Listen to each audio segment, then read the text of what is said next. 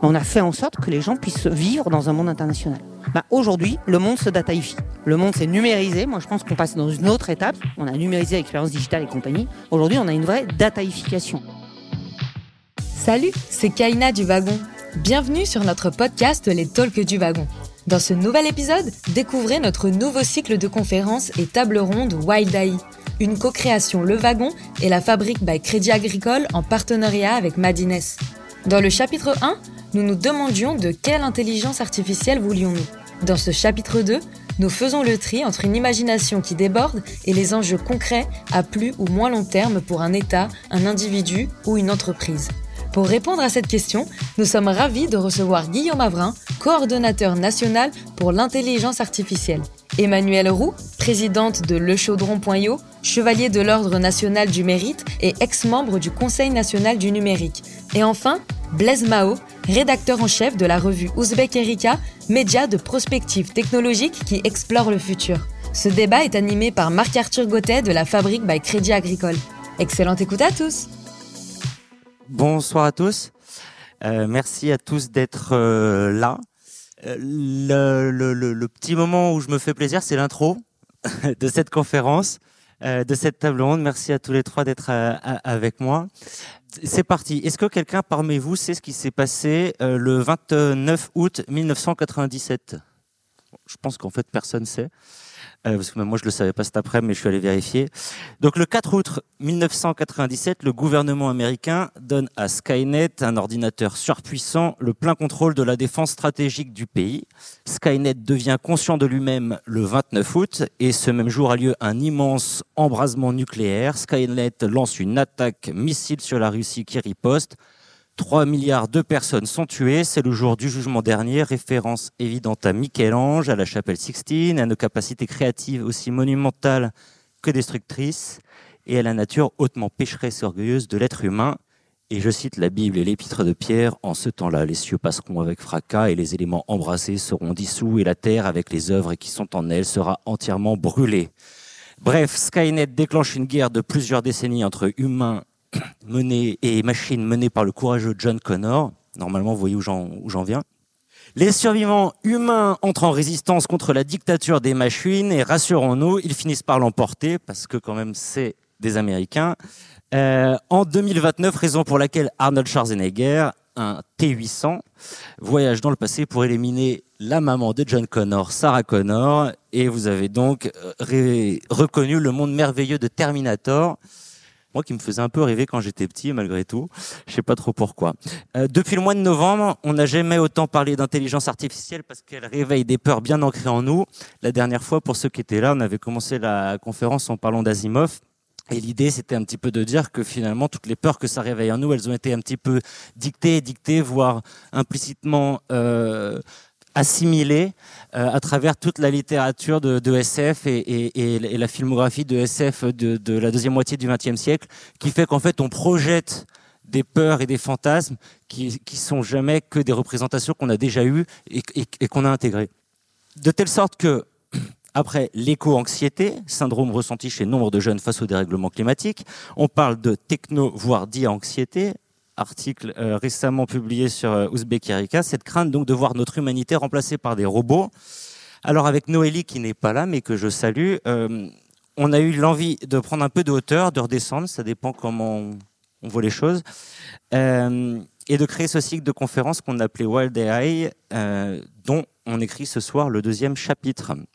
Qu'est-ce qui se passe pour qu'on parle soudain tant d'intelligence artificielle alors qu'au fond, ça fait un petit moment qu'elle est dans nos vies ça fait des années qu'elle existe sous d'autres formes, euh, sauf que d'un seul coup, il y a un, épiphénomène qui rend l'intelligence artificielle survisible et donc on crée du bruit, on crée beaucoup d'articles. Pas un jour ne passe sans qu'il y ait un nouveau buzz autour de tel ou tel cas d'usage qui fait que, en fait, on sait plus ce qui se passe et on a l'impression qu'il y a un phénomène extrêmement soudain, alors qu'en fait, c'est plus qu'une lame de fond, c'est un phénomène qui, trouve son origine depuis bien longtemps. Emmanuel me disait euh, hier, les Romains déjà euh, faisaient du data euh, quand ils ont inventé le recensement. Euh, donc, à tous nos agités comme ça, on est, est-ce qu'on n'est pas en train de faire un petit peu fausse route ou en tout cas de ne pas regarder du bon côté? Qu'est-ce qu'on entend par intelligence artificielle? Du simple traitement de la donnée ou de la capacité de raison cartésienne. Je vous rappelle, pour ceux qui parlent anglais, que le mot intelligence ne veut pas dire la même chose en français et en anglais, et que par contre, on utilise la même expression dans les deux langues. Euh, aujourd'hui, est-ce que c'est pas avant tout un enjeu de performance économique, de souveraineté, mondiale, pardon, qui se dessine sur le traitement et l'interprétation de la donnée, plus que sur le monopole de la vérité? Dans l'entreprise, les cas d'usage sont de plus en plus nombreux pour anticiper des risques, optimiser des procédés, réduire des coûts, bref, des choses assez pragmatiques et centrées sur la performance. On nous prédit pourtant que d'ici 5 ans, ça c'est toi qui me l'as dit Blaise, quelque chose comme 90% du contenu sur Internet viendra des IA génératives. Je ne sais plus si c'est 90, mais et il y a toujours une étude McKinsey qui est là pour nous rappeler que dans 5 ou 10 ans, nos jobs n'existeront plus et que les jobs de demain n'existent pas encore. Euh, ça bouge vite, mais donc dans quelle direction? On a besoin de cerveaux bien faits pour rester dans la course. Et ça, c'est mon voisin de gauche qui nous en parlera. Un enjeu de formation avant tout, donc, et de souveraineté européenne, et on en parlera aussi. Alors, c'est quoi cette IA dont tout le monde parle? De l'aide, des milliers d'interrogations, Prométhée ou Léviathan, et au fait, à quoi ça ressemble un plan national pour l'IA et un plan européen. Voilà le programme de la soirée. On a une heure et des poussières. Et comme on est libre, si vous voulez intervenir, euh, sentez-vous libre d'intervenir. Euh, on trouvera bien une façon pour euh, vous donner la parole. Et sinon, à la fin, on a aussi du temps pour des questions. Guillaume, à ma gauche, Guillaume Avrin, coordonnateur national pour l'intelligence artificielle, docteur en neurosciences et en robotique. Tu es par le gouvernement de la stratégie nationale en intelligence artificielle. Et figurez-vous que je pensais que Guillaume était le premier, et en fait, tu es le troisième à ton poste. Ce que ça raconte, c'est qu'en fait, on n'a pas attendu ChatGPT pour créer une réflexion nationale au niveau de l'intelligence artificielle, ce que j'ai cru.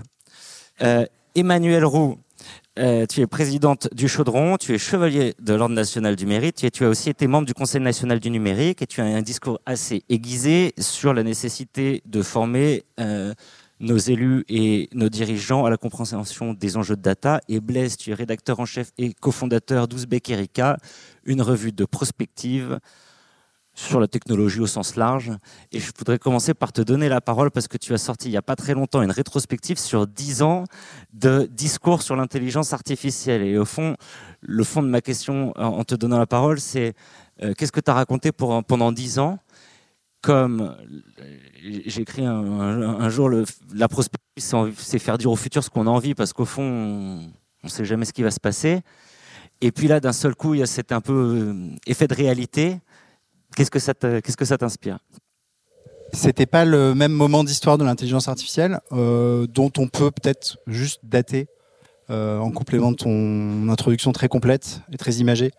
Euh, la date officielle de naissance, qui est 1956, euh, je pense qu'on s'accorde sur ça, qui est la conférence de Dartmouth, où l'intelligence artificielle devient une discipline, en termes de recherche fondamentale, avec des grandes, grandes figures, des parrains comme Marvin Minsky, qui est mort récemment, euh, Shannon, Claude, Shannon, plusieurs grands chercheurs qui, à peu de choses près d'ailleurs, avaient théorisé et imaginé ce qu'on est en train de vivre on y reviendra.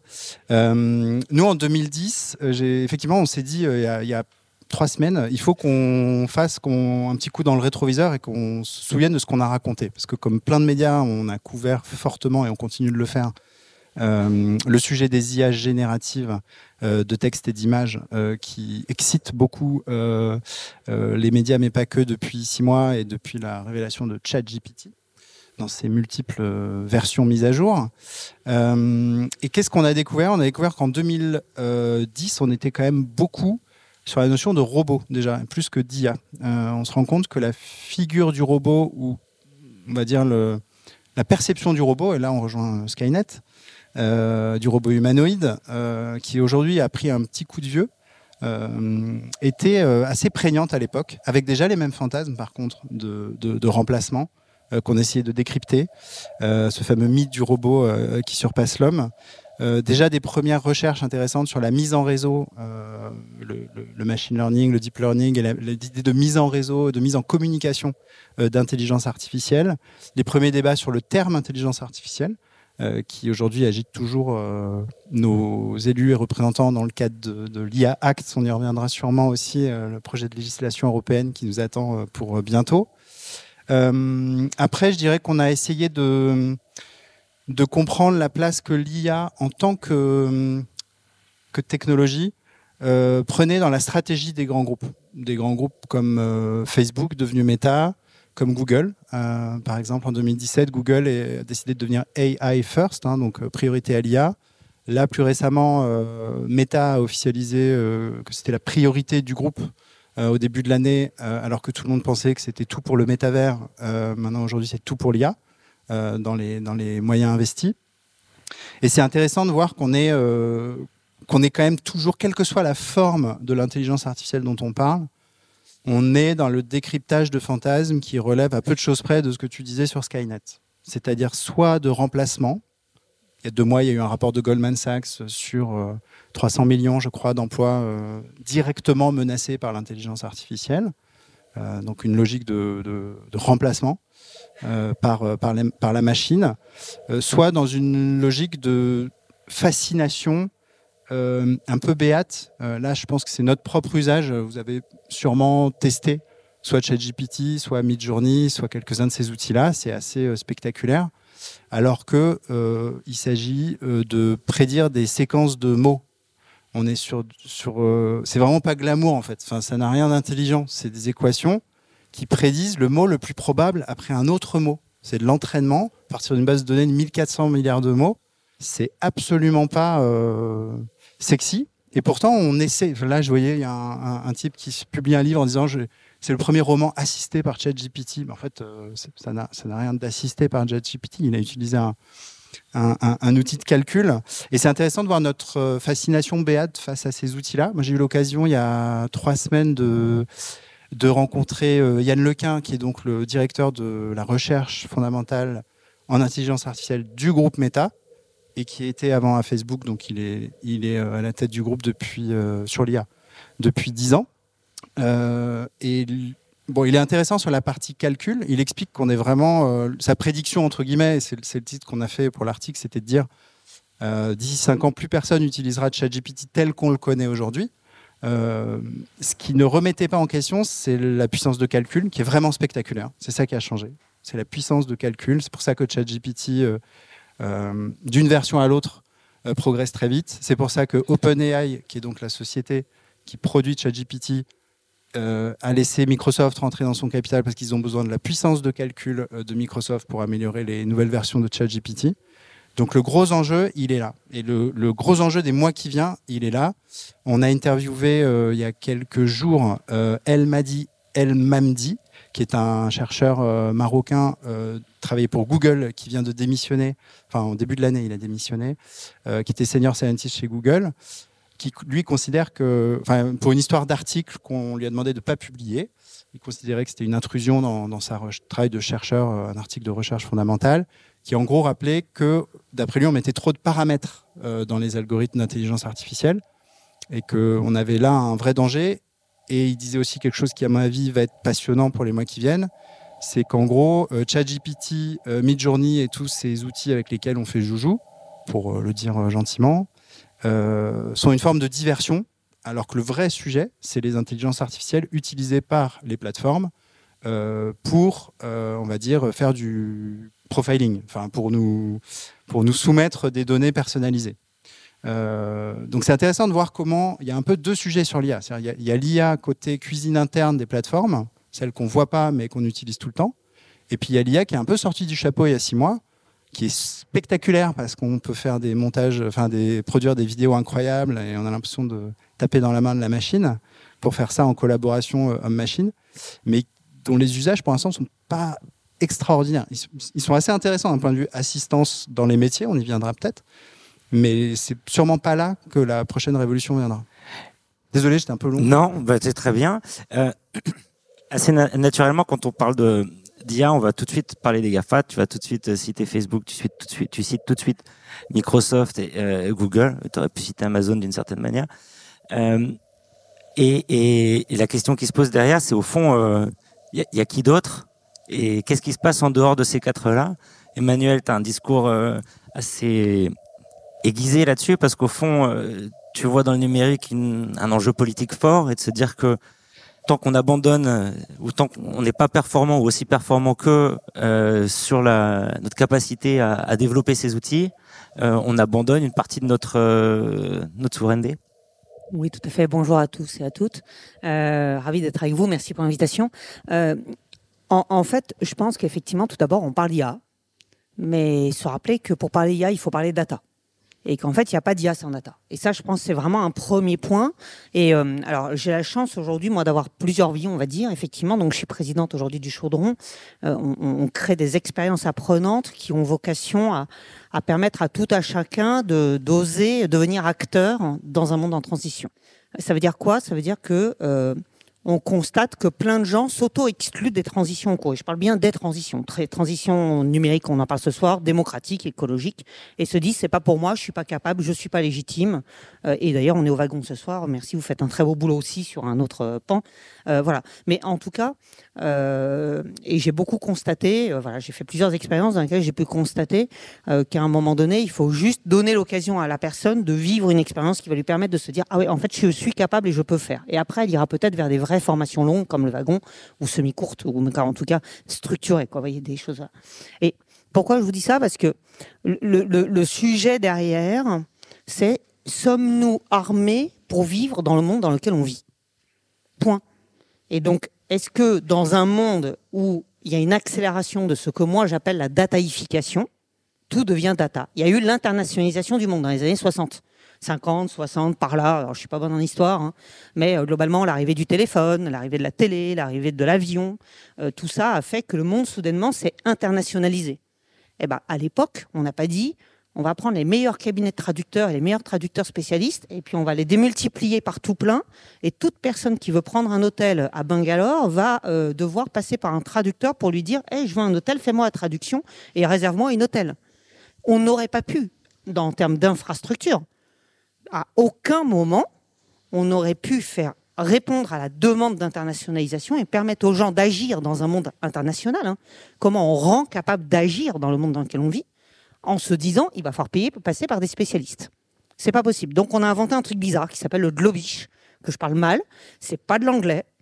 Faut pas spécialement être formé. Faut oser, faut se lancer, faut faire. Et puis on se retrouve parfois dans un truc où il y a quatre personnes qui parlent des langues étrangères et du coup on parle tous un truc bizarre. Euh, J'ai plein d'anglais d'ailleurs hein, qui essayent de comprendre si c'est de l'anglais ou pas. Je pense qu'ils en prennent pas la tête, mais bon. Mais en tout cas, euh, et puis pour ça, bah, on a mis de l'anglais à l'école on a obligé le TOEIC et compagnie euh, dans les parcours. Euh, on a créé aujourd'hui des assistants automatisés euh, de traduction. On a créé des dictionnaires. On a créé des méthodes, la méthode assimilée et autres. On a fait en sorte que les gens puissent vivre dans un monde international. Bah, aujourd'hui, le monde se dataifie. Le monde s'est numérisé. Moi, je pense qu'on passe dans une autre étape, c'est qu'il s'est numérisé on a numérisé l'expérience digitale et compagnie. Aujourd'hui, on a une vraie dataïfication. La dataïfication, ça a commencé même avant Jules César même, puisque pour moi, la première trace que j'ai trouvée, c'est moins 3000, il me semble, moins 2008 ou moins 3000. J'ai un petit doute. Le moment où, pour la première fois, les humains ont voulu dénombrer avec des cunelli, on appelle ça, qui sont des petites formes en argile, rondes, triangulaires ou bâtonnets, pour calculer le nombre de bêtes que je donne pour emmener dans un alpage et pour aller vendre mon troupeau. Donc ils ont fait des formes en argile, ils avec euh, le bâton c'est 1, euh, le carré c'est 10, le rond c'est 5, c'est 5. Ils l'ont enfermé dans des tablettes d'argile et puis ils transportaient la tablette d'argile et arrivaient à destination, ils cassaient, ils regardaient s'il y avait bien le même nombre avec le nombre de bêtes. Donc la première fois on a dénombré, hein, on a mesuré, aujourd'hui on, dirait... Euh, qu'on a évalué tout ce que vous voulez, eh bien c'était à ce moment-là. Donc et, euh, autre exemple, mais parce que c'est important d'arrêter de penser que la data c'est l'IT. Et je pense qu'on a un vrai défaut aujourd'hui, c'est de penser que la data, c'est de l'IT. La data, c'est pas de l'IT, hein, c'est pas de l'informatique. Je, vois, euh, merci. Merci pour le jargon. Euh, c'est, pas de l'informatique. La data, c'est de la politique. Le, le, fait de laisser ou pas le droit à chacun de faire circuler du courrier. Bah, penchez-vous sur l'histoire du groupe La Poste et son historique euh, lointain le moment où seul le roi avait le droit euh, d'envoyer un courrier, puis d'utiliser des relais postaux. Puis un jour, on s'est battu pour que ce soit démocratisé, qu'on ait tous droit d'utiliser des relais. Des, des relais. Est-ce qu'à un moment donné, il n'y avait pas que le clergé qui nous dit qu'il avait le droit de lire la Bible et de nous accueillir le dimanche avec des belles images Aujourd'hui, on nous fait des belles UX. On nous dit, vous inquiétez pas, vous avez besoin de rien comprendre. Passez le dimanche, regardez l'image et vous comprendrez grâce à l'image.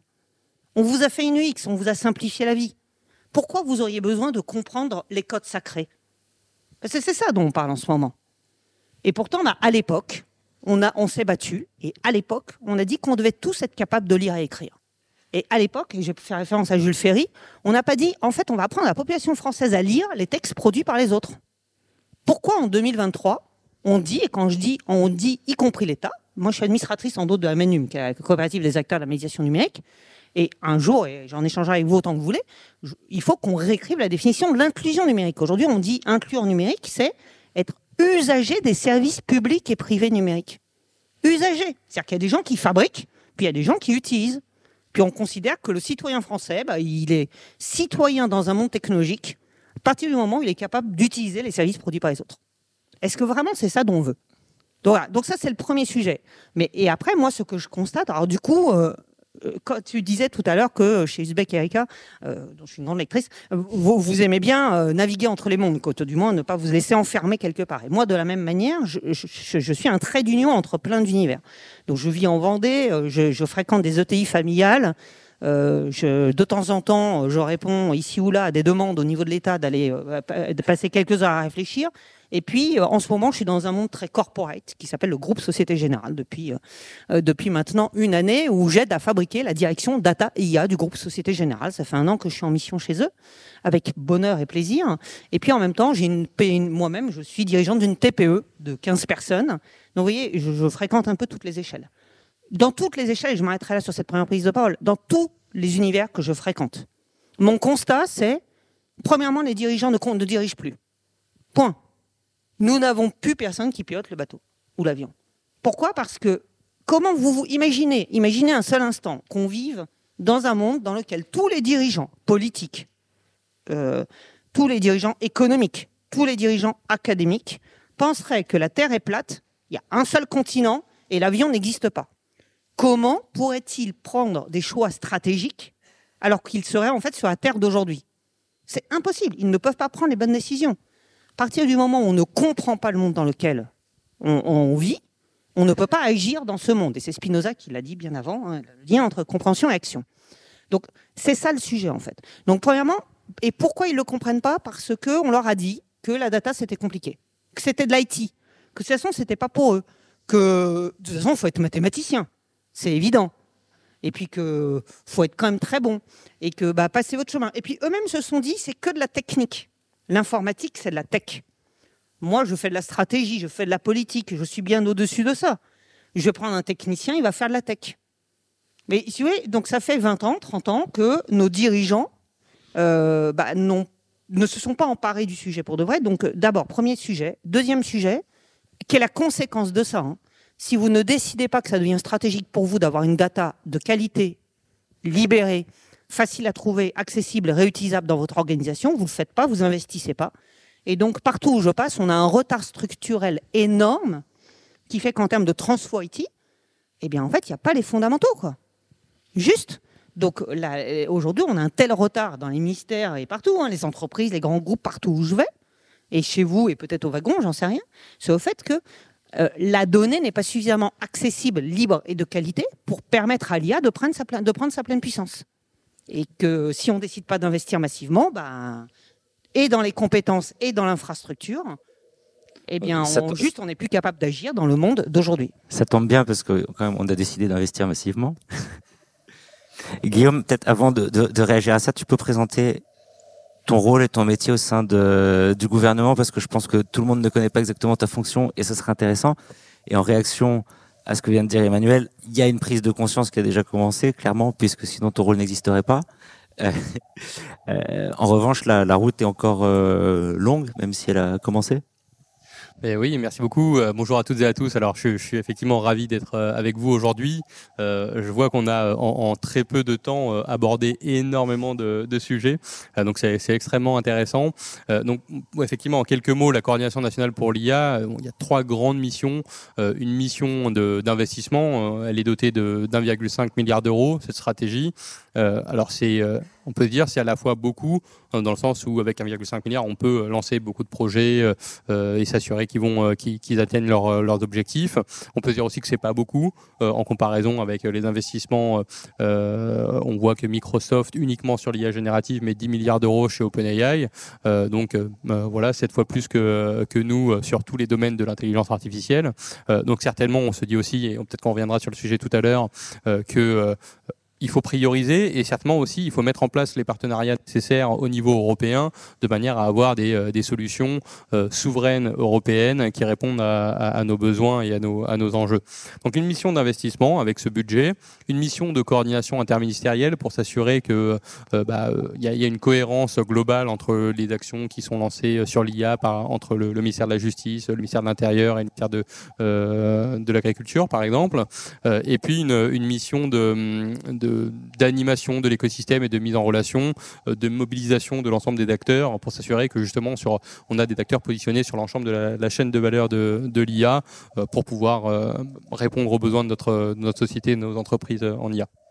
Est-ce que tu partages le, diagnostic d'Emmanuel sur le retard ou en tout cas le manque de de, prise de conscience ou peut-être trop tardive de la nécessité de justement de savoir non seulement récolter, traiter cette donnée? Pour pouvoir derrière être performant au niveau de au niveau de l'IA. Bon, en tout cas, je suis euh, clairement hyper optimiste. Donc, euh, je pense je dirais jamais que c'est trop tard.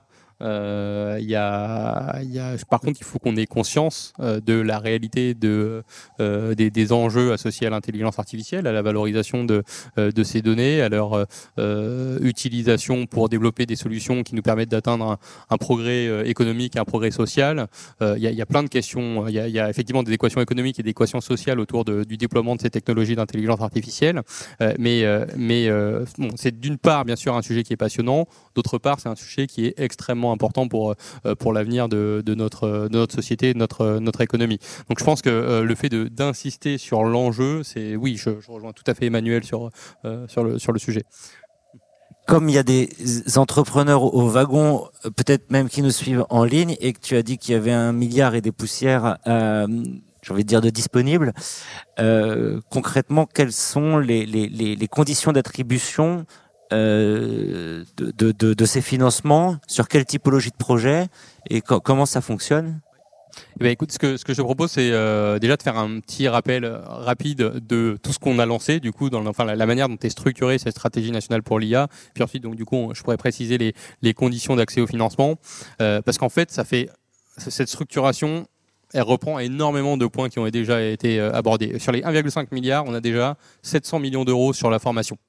Donc, pour vous dire qu'on a réalisé l'enjeu euh, de la formation, alors j'aurais dû le rappeler au départ, l'objectif officiel de cette phase 2 de la stratégie nationale en IA. Moi, j'ai la phase 2 euh, en, responsabilité. comme tu le disais, il y a eu deux autres coordinateurs euh, avant moi. la première phase a été lancée en 2018, était assez arrêtée mi-2022 mi-2022, on a eu le lancement de la deuxième. Elle a l'objectif de diffuser l'IA dans l'économie. Et donc, on va activer tous les leviers qui permettent d'atteindre cet objectif. Le premier, c'est la formation. Il n'y aura pas de diffusion de l'IA dans l'économie si on n'a pas des personnes qui sont pas capables. Alors, d'utiliser, mais pas que, euh, de comprendre comment ça fonctionne, euh, éventuellement de valoriser euh, les, ses propres ses propres données, euh, de participer euh, avec sur des principes de euh, de, de co-conception au développement de ces technologies d'intelligence artificielle. et puis bien sûr, il y aura toujours des, des, des experts, des spécialistes du développement des systèmes d'IA. C'est un peu comme ça qu'on a qu'on a pensé cette ce volet formation. On, on, se dit qu'il y a un besoin de de, euh, de, massification de la formation en IA, on a besoin de spécialistes et d'experts du développement de l'intelligence artificielle, et on a besoin également de ce qu'on a, ce qu'on a appelé les, les, IA plus X, donc c'est-à-dire les personnes qui ont une, une, expertise spécifique dans un donnier, dans un métier particulier, ça peut être euh, des chargés de maintenance, euh, des médecins, des avocats, etc., qui vont être amenés dans, dans leur carrière à être confrontés à l'IA, peut-être à utiliser ces technologies d'intelligence artificielle ou à en développer, et donc qui ont besoin d'avoir cette double compétence IA et, euh, et leur, euh, leur compétence d'origine. Et ça, donc ces dispositifs de formation à la fois des spécialistes et des IA plus X, ça concerne aussi bien la formation initiale que la formation continue. Euh, ça concerne également, alors c'est vrai qu'on avait, on a beaucoup mis l'accent jusqu'à présent sur les niveaux bac à bac plus 8 donc euh, DUT, DUT, BTS, licence, master, doctorat. Euh, mais il y a un enjeu qui est extrêmement important sur le bac 8 et notamment il y a un, enjeu de, féminisation des, métiers du, numérique. Euh, c'est essentiel de pouvoir euh, mettre en place des enseignements rigoureux, formalisés sur le numérique et donc sur l'intelligence artificielle. En tout cas, c'est euh, mon avis. Euh, le plus tôt possible, mais vraiment, c'est-à-dire, il ne faut pas que ce soit juste de un TP, enfin une, une séance de, de, techno de deux heures qu'on fait une fois dans l'année et puis on considère qu'on a fait de l'intelligence artificielle. Il faut, si je peux appeler ça comme ça, avoir une vraie opération Bourbaki de, du numérique avec des manuels, avec des ou en tout cas une manière formalisée d'enseigner le, domaine. Et de manière assez euh, immédiate évidente, euh, comme pour tous les domaines, euh, il y a un cercle vertueux qui se met en place de la réussite scolaire. À partir du moment où on est bon dans un domaine, on a envie d'en faire son métier. les filles ont des excellents résultats à l'école, parfois même, et même je crois qu'en moyenne meilleurs que les garçons jusqu'au baccalauréat. Donc c'est une certitude qu'à mon avis, en ayant ces, enseignements dans le domaine du numérique en bac 8, on atteindra cet objectif.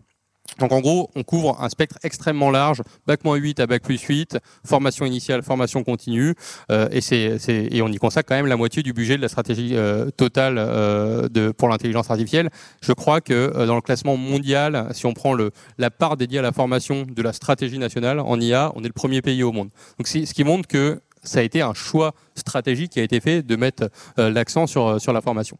Ensuite, le deuxième euh, volet de cette stratégie nationale en IA, c'est euh, ce qu'on appelle le soutien à l'offre deep tech, de manière à s'assurer qu'on va euh, disposer d'une d'une filière IA d'acteurs qui sont capables de développer des technologies d'intelligence artificielle qui répondent aux besoins d'automatisation de nos entreprises ou de nos administrations, et qu'on ne va pas dépendre de, solutions extra-européennes, typiquement. Ou en tout cas que ce sera des, dépendances choisies et pas subies.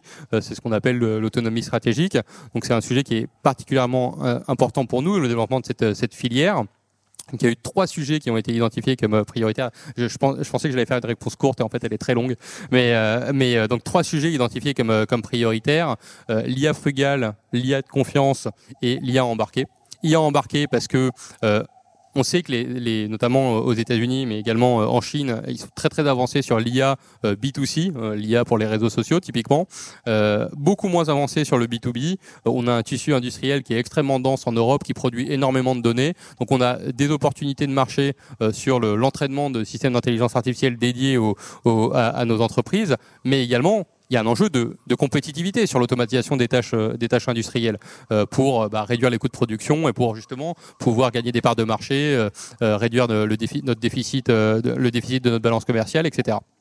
Donc l'IA embarqué, c'est la raison principale. C'est le fait qu'il y a une opportunité intéressante à, ces deux niveaux.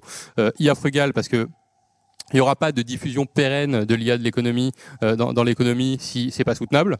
Euh, donc on a besoin de s'orienter vers des, euh, solutions qui sont peu gourmandes, peu consommatrices en énergie, que ce soit en phase d'inférence, donc quand on utilise l'IA ou en phase d'entraînement.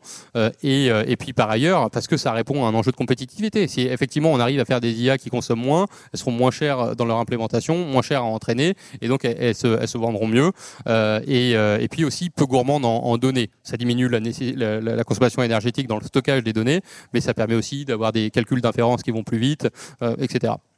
Donc l'IA frugale, et puis euh, l'IA de confiance parce que bah, on a, y a un besoin d'acceptabilité de ces technologies d'IA si on veut qu'elles soient, euh, qu'elles se diffusent. On parlait de Terminator tout à l'heure. On a besoin de, caractériser les domaines de fonctionnement de ces systèmes d'IA, s'assurer qu'elles sont performantes, robustes, résilientes, qu'on maîtrise les, biais associés au traitement réalisé par ces IA et je vais bientôt, désolé. Et, ouais, je, je, je, termine juste le, le, dernier axe, c'est le rapprochement entre l'offre et la demande. Euh, et donc, en gros, c'est la mobilisation de tous les intermédiaires euh, de la relation sécurisée entre euh, le, le, le, développeur et l'utilisateur de la technologie d'IA. Donc typiquement, s'assurer que les sociétés d'assurance sont capables d'assurer les systèmes d'intelligence artificielle. Aujourd'hui, quelle société d'assurance propose euh, des, euh, des offres d'assurance spécifiques sur l'IA Je crois qu'en France, on n'en a aucune. pourtant, il n'y aura pas de, succès commercial de l'IA si on n'est pas capable d'assurer ces, technologies intelligentes. on a besoin de, faire, monter en compétence les, fonds d'investissement pour leur due deal technique. On a besoin de faire monter en compétence les centres d'essai, les organismes de certification. Finalement, tous ces, intermédiaires qui existent pour les autres types de produits et technologies qu'on a besoin de mobiliser sur l'IA. Merci. Moi, je voudrais réagir parce qu'en fait, ça me permet d'arriver exactement là où je voulais qu'on arrive. On voit une sorte de grande dissonance cognitive entre euh, ce besoin d'accélération d'un côté, euh, qui est clairement euh, à la fois argumenté par toi et soutenu par toi concrètement, euh, et une sorte de, de, de, de, peur ou de réticence de la part du public. Pas plus tard que tout à l'heure, je lisais une tribune dans le Monde aujourd'hui qui disait l'exact opposé de ce que tu viens de dire. Ou si on met de l'IA à l'école, ça va rendre nos enfants idiots parce qu'il faut être super vigilant, etc. Et parce qu'en fait, on a deux niveaux de lecture de crainte versus nécessité d'accélération et d'être euh, à jour. Et puis surtout de niveau de lecture aussi sur qu'est-ce que c'est que l'IA. D'un côté, les IA génératives qui sont euh, la phase voyante, shiny euh, de l'iceberg versus, au fond, dans, derrière le mot intelligence artificielle, il y a des tas de réalités industrielles qui sont beaucoup plus larges et beaucoup plus denses que euh, juste la capacité à générer des PowerPoint en faisant une requête dans, euh, je sais pas lequel d'ailleurs, de, de, des outils du moment euh, permet de le faire. Et là où je veux en venir, c'est que cette crainte-là, dont on entend beaucoup parler sur l'obsolescence programmée de nos métiers, de notre humanité presque, qui fait pas un jour ne passe sans vous voyez passer une tribune, donc je vais pas toutes vous les citer. Euh, on en a parlé euh, l'autre jour, euh, Blaise, tu me disais, bah, nous en tant que journalistes, on est les premiers concernés parce qu'au fond, on peut générer des images euh, Est-ce qu'on a encore besoin de photographes? On peut générer des articles. Est-ce qu'on a encore besoin de journalistes? Donc ramener non pas au sujet que tu traites, mais à toi en tant qu'entrepreneur euh, sur un sujet qui est le premier concerné, parce qu'au fond, on parle de euh, méta-réflexion. De méta-réflexion, ouais. mise en abîme de notre propre réflexion. Euh, le gros flip du moment, c'est l'obsolescence de tous les boulots, mais en fait, c'est l'obsolescence des boulots, des tâches intellectuelles. Là où euh, tant qu'on on, on, automatisait des tâches manuelles, ça n'a jamais, enfin, ça jamais choqué personne qu'on crée des usines, quoi.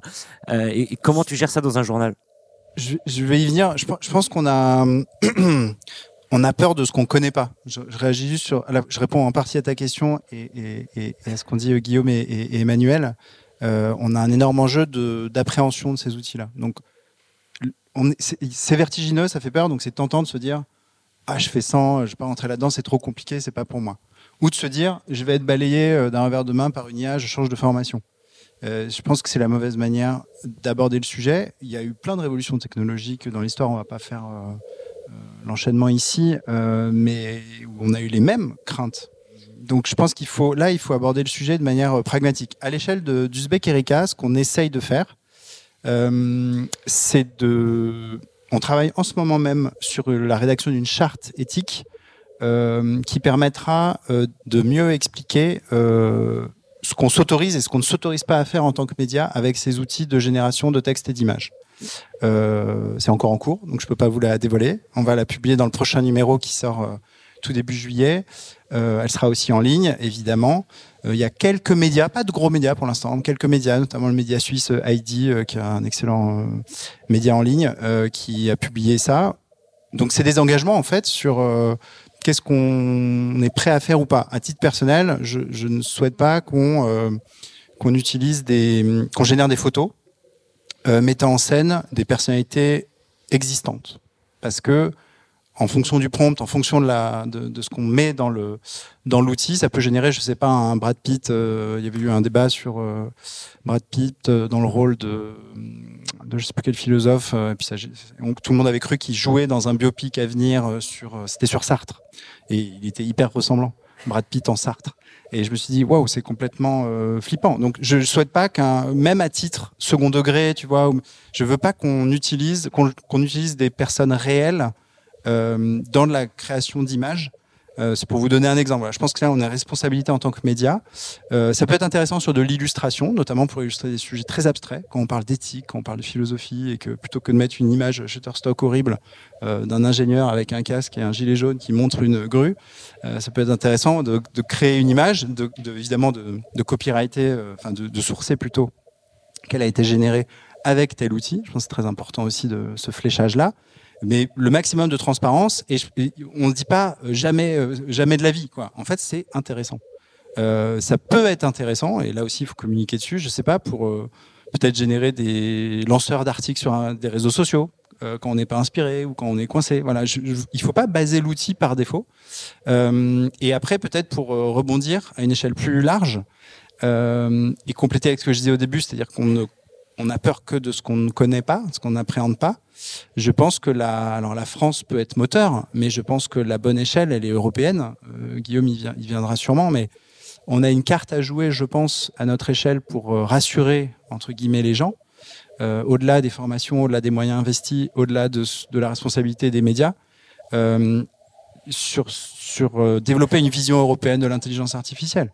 On a réussi à le faire en partie alors c'est peut-être pas la panacée, mais on a réussi à faire le RGPD, donc le règlement sur la protection des données personnelles, qui est peut-être 30 ou 40% de ce qu'on aurait pu faire, mais c'est déjà un exploit de réussir à faire le RGPD. Enfin, franchement, c'est regardé comme un, truc d'extrémiste euh, depuis les États-Unis ou la Chine. C'est un, c'est un exploit diplomatique. Il faut se rendre compte de ce que ça a généré comme discussion.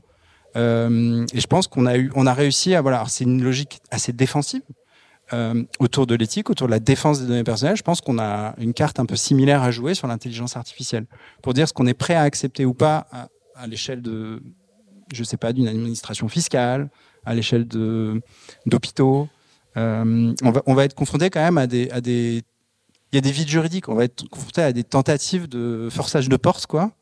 Et si on n'est pas armé pour y répondre, c'est très compliqué. Facebook a été accusé. Euh, enfin Meta a été accusé de complicité de génocide en Birmanie pour avoir relayé la propagande de, la junte. Euh, euh, pas Snapchat. Instagram euh, est accusé directement, il y a des procès en cours, d'être responsable du suicide d'adolescents. Liés à des complexes en fonction de photos. Qui... Enfin, c'est déjà dans nos vies et on n'est pas armé clairement. Et je pense qu'il y a peut-être plus qu'une vision française, peut-être une impulsion française, mais il y a une vision européenne à construire sur l'IA et les médias doivent y prendre part, évidemment. Emmanuel, tu voulais réagir? Oui, du coup, sur plusieurs choses. C'est ça le défaut, en fait. Je partage complètement hein, que, un, on n'est pas armé et que, deux, effectivement, on n'arrive pas à rentrer dans ce qu'on ne comprend pas. Euh, et euh, je pense que peut-être le sujet qu'on n'a pas encore abordé ici, c'est à partir du moment où une technologie vient apporter euh, une telle capacité d'action supplémentaire, une telle capacité d'agir supplémentaire, parce que c'est réel. J'espère que vous avez tous déjà testé, sinon il faut vraiment tester quand même. Hein. Euh, moi, je vais donner un exemple absolument, mais euh, tout bête, mais qui vient quand même changer les choses. Et dans l'ordre du ludique et du personnel, il s'avère que je fais du jeu de rôle. Je suis rôliste depuis euh, depuis très très longtemps, et donc euh, tu vois, dans l'emploi du temps que j'ai, vivant avec des enfants en province, moi à Paris, surchargé par le boulot, dirigeant des boîtes, quoi. Et j'ai tu vois, trouver du temps pour faire un scénario pour jouer avec mes gamins, c'est un truc compliqué, quoi, tu vois. Eh ben, depuis que j'ai mis ChatGPT à côté de moi et que je peux dire à ChatGPT, il euh, euh, y a une caravane de 30 personnes, euh, il faut passer, il faut traverser, il faut traverser un terrain dans une tempête de neige. Merci de me décrire les cinq personnages clés et trois décors, et que dans les 10 secondes j'ai cinq personnages clés et trois décors. Eh ben, je peux jouer au jeu de rôle avec mes gamins le week-end en fait. Parce que l'effort que j'avais à mettre pour créer et générer la préparation d'un jeu de rôle pour jouer avec mes gosses, eh ben en fait, là où j'avais besoin de 4 heures, j'ai besoin d'une heure parce que j'ai besoin de penser le scénario, me faire trois quatre idées, mais j'ai plus besoin de rentrer dans le détail, de tout décrire, de tout prévoir, etc. Parce que je peux demander à ChatGPT puis je lui dis euh, tiens il me faut euh, 10, euh, 10 noms persians, euh, et ben il me fait 10 noms persans quoi. J'ai pas besoin quoi. Donc donc apprendre à être avec, apprendre à faire avec, c'est essentiel. Et je peux comprendre que ça fasse flipper plein de gens parce que j'ai passé une soirée, euh, j'étais en Italie, j'étais malade et j'avais que ça à faire. Passer une soirée à dialoguer avec ChatGPT, euh, ce qui est génial, génial, hein. Vous pouvez lui parler de tout. C'est-à-dire que dans la même soirée, moi, je fais partie des gens qui ont tendance à pouvoir parler de plein de choses, et donc j'ennuie mes copains parce que ou mes amis parce que forcément on me dit non mais Manel, canalise-toi, euh, pose-toi sur un seul sujet, puis en plus ton autre sujet j'y comprends rien. Eh ben, ChatGPT, vous pouvez lui parler euh, des problèmes de calcul de solvabilité, de liquidité dans le monde bancaire et l'intérêt de la data pour la solvabilité bancaire. Euh, lui demander ce qu'il euh, pense de quels sont, quel est le meilleur trip qu'il faut faire pour aller visiter l'Irlande avec un, un, groupe de copains sportifs et en même temps lui poser la question de lui demander de devenir un prof d'anglais et de faire une séance de coaching en anglais pour apprendre l'anglais. Le tout dans la même soirée avec la même, j'allais dire personne. C'est ça qui est bizarre. On lui pose plus des questions, on dialogue avec. Il y a quand même un truc bizarre. Donc, donc la, la, la question que ça me pose, c'est OK, mais à quel moment va-t-on poser le vrai sujet sur la table? C'est-à-dire que comment on redistribue la valeur? Point. Comment on refait société ensemble? Comment on repense, le rôle dans la production et en plus dans un monde où on doit penser habitabilité. Je vous en enverrai à Bruno Latour parce que c'est ça le sujet qu'on a quand même. C'est dans un monde fini qui est puis un monde d'abondance, qui est un monde où l'habitabilité devient notre première préoccupation. Eh bien, comment avec l'IA nous pouvons mieux produire, plus produire, et dans ce cas, comment redistribue-t-on la valeur? Est-ce que c'est les actionnaires des GAFAM qui prennent tout? Est-ce que c'est les actionnaires de nos patrons ou de, des grandes boîtes dans lesquelles je pense aujourd'hui qui prennent tout Ou euh, est-ce qu'on met tout le monde sur le carreau Et c'est pas grave d'être au chômage si on est payé. Je, veux dire un truc, un bizarre, hein, mais, euh, euh, globalement, il y, a assez peu de gens qui, comment, ont la chance de se réveiller le matin en se disant chouette, je bosse aujourd'hui. Donc la question, c'est quelle est notre place dans la société et comment on interagit avec des agents intelligents non humains et comment on produit avec et quelle société ça veut dire Quelle société démocratique? J'ai lu un article euh, américain qui dit c'est la dernière élection bah, aux États-Unis, la 2024, où l'IA sera pas omniprésente. Et tu vois, donc donc il y a plein de sujets euh, variés et divers. Mais donc tu vois, ça, moi, mon, sujet de fond, c'est encore une fois, le numérique n'est pas technologique, il est politique. Quelle société on veut avec cette techno et comment? Quand on a fait l'électricité, quand on a fait le charbon, eh bien, je suis désolé, ça a créé toute la démocratie qu'on a connue ces derniers temps et il faut relire le rapport. Démocratie carbone est un très beau bouquin là-dessus, par exemple. Donc, il y a un vrai sujet d'arrêter de penser que c'est de la couche technologique et se dire c'est un projet de société à rebâtir. Et je terminerai juste pour rebondir sur le bac 8 que j'adore. Moi, et là, on peut en discuter autant que vous voulez. Euh, j'ai monté la première classe horaire aménagée pour le numérique sur le modèle des classes horaires aménagées pour la musique persuadé que le numérique est une mode de pensée de rapport au monde, il y a longtemps déjà, il y a quelques années déjà. Et en fait, nous, ce qu'on dit, c'est qu'il ne faut pas mettre du numérique à l'école, qu'il ne faut pas faire du numérique une discipline. je sais, euh, dernièrement, on a fait le CAPES informatique et je suis franchement pas fan, mais bon, il fallait le faire, il fallait le faire, pourquoi pas, des gens se sont battus très bien. La question, c'est pourquoi nos gamins aujourd'hui n'utilisent pas de l'open data en histoire géo, en éco? C'est ça là le sujet. Le sujet, c'est pourquoi nos gamins n'apprennent pas à créer leur, profil et leur identité numérique en français. Là où on parle de créer une identité, c'est en français, normalement. Pourquoi nos gamins, euh, je peux vous le faire dans toutes les disciplines, c'est comment on injecte la data et l'IA dans toutes les disciplines. C'est ça le sujet pour moi. Si on doit, et là, pour le coup, monter euh, des chaudrons dans les UFM, quoi, les ex, ça s'appelle plus comme ça maintenant, mais euh, et comment, et comment on rassure les profs sur le fait qu'ils ont toujours un rôle à jouer en fait dans tout ça, bien sûr. Pour rebondir sur sur cette euh, RGPD au niveau européen et sur le fait qu'on ouvre des failles, enfin plutôt des, grands vides avec euh, une sorte d'absence de, visibilité, puis surtout le temps du législatif est tellement plus lent que le, temps de l'innovation, qu'il y a toujours un décalage qui est terrifiant, mais bon c'est comme ça, on va pas on va pas le changer.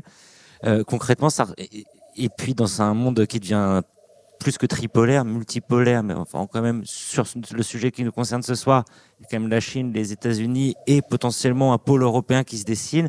Euh, il y a quoi derrière le projet d'IA Act? On en est où? C'est quoi une vision européenne de l'intelligence artificielle? Et puis euh, c'est quoi ton rôle là-dedans tant qu'on y est? Ouais, Donc euh, effectivement, alors c'est d'actualité puisque dans les prochaines heures ou le prochain jour, le, le Parlement européen va voter euh, l'AI Act. Euh, ensuite, on rentrera dans la phase des, trilogues. Euh, donc, euh, donc d'actualité. Et les, les, sujets qui font beaucoup, beaucoup parler en ce moment, c'est justement la place qu'il faut donner au buzz ChatGPT dans l'AI Act, c'est-à-dire en gros euh, dans la version qui venait du Conseil de l'UE, euh, il y avait déjà la notion de General Purpose AI qui avait été ajoutée. Donc les, les IA d'usage général, euh, typiquement ChatGPT, qui peut être utilisé dans plein de, domaines d'application. Et dans la version actuelle du Parlement, ils ont choisi même de, séparer finalement cette notion, enfin de conserver cette notion d'IA d'usage général, mais de rajouter une catégorie IA générative et une catégorie euh, euh, modèle de fondation. Donc en gros, tous les, tous, les, tous les modèles qui ont vocation à être fine-tunés ensuite pour être appliqués à des domaines euh, d'application euh, particuliers. Et, et donc, bon, c'est-à-dire, tout ça pour dire que c'est encore très, euh, très euh, mouvant ce qui est en train de se passer sur la IAC, alors que ça fait déjà plus de deux ans qu'on travaille dessus, et pourtant on n'est pas à la version finale du texte parce que bah, on se rend compte qu'en fait à chaque fois qu'il y a une actualité euh, IA, on doit potentiellement revoir le, périmètre de ce texte réglementaire pour s'assurer qu'il répond bien aux, enjeux. Alors je pense que c'est un processus de construction itératif et on va pouvoir aboutir à une version du texte qui permet effectivement d'être suffisamment robuste pour intégrer les nouvelles les nouvelles innovations, mais c'est un travail qui est, qui est en cours. on a juste l'intention derrière, c'est-à-dire qu'est-ce qui justifie le fait que l'Europe se dise on a besoin de créer un cadre. quelle est l'intention? Est-ce que c'est une intention défensive, une, une intention offensive, donc de compétitivité ou de protection par rapport à à d'autres, enfin. Ouais, bah, en fait, euh, il s'agit d'être capable de marquer CE. Euh, je ne sais pas si le marquage CE ça vous parle. Euh, marquer CE les systèmes d'intelligence artificielle, c'est-à-dire il n'y a rien de nouveau. On, marque CE énormément de produits et, de, technologies. on veut s'assurer que les systèmes d'IA qui sont mis sur le marché dans les applications à haut risque sont, enfin, c'est ce qu'on appelle la sûreté fonctionnelle, c'est-à-dire fonctionnent bien, sont pas dangereux pour les utilisateurs et les personnes qui sont, qui sont autour. Donc l'AI Act, sa mission, c'est ça c'est euh, d'assurer, quand on va procéder à l'évaluation de, conformité des systèmes intelligents à ces exigences réglementaires, euh, de s'assurer qu'ils ont une, une sûreté fonctionnelle. Et justement, on a un peu trop tendance, c'est un avis personnel, je trouve, à euh, mélanger plein de sujets. Euh, c'est-à-dire que l'objectif, c'est la sûreté fonctionnelle. Il y a déjà une réglementation sur les données euh, personnelles. il y a déjà une réglementation sur les droits d'auteur. il y a déjà une réglementation européenne sur la cybersécurité. Et on a tout intérêt à bah, justement traiter ces différents sujets dans les réglementations qui sont qui sont dédiées, plutôt que de finalement tout mettre au sein de la règle de, de l'AI Act, parce que du coup, ça fait redondance avec les autres exigences qui existent par ailleurs. C'est un point de, de détail, mais euh, mais, mais qui me semble quand même important. L'essentiel de l'EAC, c'est la sûreté de fonctionnement, donc s'assurer que le système d'IA qui va être déployé euh, dans les dispositifs médicaux qui ont vocation à faire de la, détection automatique de cancer dans des, radios, ou euh, les, des véhicules autonomes, ou des robots agricoles pour le désherbage automatique de parcelles agricoles, bah, que ces systèmes ne sont pas dangereux. voilà, ont des caractéristiques, des performances, une robustesse et une résilience qui sont, euh, qui sont suffisantes. Euh, donc c'est ça, c'est ça l'objectif et donc ça se négocie. Enfin, c'est en plusieurs étapes. D'abord Commission européenne, c'est la première version qu'on a vue en 2021, il me semble. Euh, ensuite Conseil de l'UE qui a modifié ce qu'on appelle les orientations générales et, donc c'est là où on a rajouté les General Purpose AI et puis à présent au Parlement donc ces, nouvelles notions. Et peut-être pour rebondir sur ce, que, disait Emmanuel en introduction, et puis après, je vous donnerai la parole si vous le souhaitez. Est-ce que l'Europe, est-ce que toi, vous avez les interlocuteurs nécessaires au sein des ministères, au sein des instances euh, gouvernementales, quelles qu'elles soient, pour mesurer l'ampleur du sujet et pour être capable de faire des choix en conscience, quoi? C'est-à-dire que, au fond, c'est bien joli de, de, de, de, rédiger un acte, mais encore faut-il qu'on soit capable de savoir ce qu'il faut mettre dedans. Et, et c'est là où tout à l'heure, euh, on se disait que c'est je, moi, j'ai pas d'avis, mais c'était peut-être pas forcément le cas. Non, si, si. Euh, alors déjà, il y, a, une personne qui est dédiée euh, euh à ce sujet au sein de l'État, qui s'appelle Emmanuel Legrand, que vous pouvez, contacter. Elle sera, elle sera ravie de vous renseigner sur sur la position défendue par la France au sein de ces instances européennes. Et c'est donc une personne qui a vocation, alors bien sûr on fonctionne de manière très étroite puisque à la coordination nationale pour l'IA, bah, on a vocation justement à s'assurer qu'il y a un consensus euh, entre les différents euh, ministères. Et euh, le rôle de cette personne, bah, ça va être d'aller porter et défendre cette, cette, position consensuelle en interministériel auprès, auprès de, des, autres pays européens, de, nos partenaires européens. Et, et, donc non seulement donc, ces différents ministères s'appuient sur les équipes IA qui existent au sein de ces différents euh, ministères et donc qui ont une, une expertise en, IA, mais l'essentiel, c'est surtout de s'appuyer sur euh, l'avis de, bah, de, des, des citoyens, euh, l'avis des, des, entreprises, et donc il y a énormément de consultations. Euh, énormément de consultations. Après, comme je le disais, les, les travaux ont commencé depuis, euh, depuis plus de deux ans, donc finalement, ça, la, la, position de la France aujourd'hui, elle est, elle est arrêtée déjà depuis un certain temps. je dirais qu'aujourd'hui, les sujets de discussion, c'est plutôt les nouvelles exigences attendues de ces IA génératives ou de ces euh, modèles de fondation, lesquelles sont-elles? Et donc on recommence à, consulter sur ces, sur ces sujets-là, mais l'essentiel, on va dire 90% du, du travail de, euh, de, de, formalisation de la position de la France a, a déjà été effectué par le, par le passé. C'est fini pour aujourd'hui. J'espère que cet épisode vous a plu. Si l'univers de la tech vous intéresse et que vous souhaitez participer à nos prochains événements, rendez-vous sur la page Eventbrite du Wagon Paris. Vous y découvrirez les dates de nos prochains talks d'entrepreneurs, ainsi que tous les ateliers d'introduction au développement web et à la data science que l'on organise régulièrement sur notre campus. À très bientôt!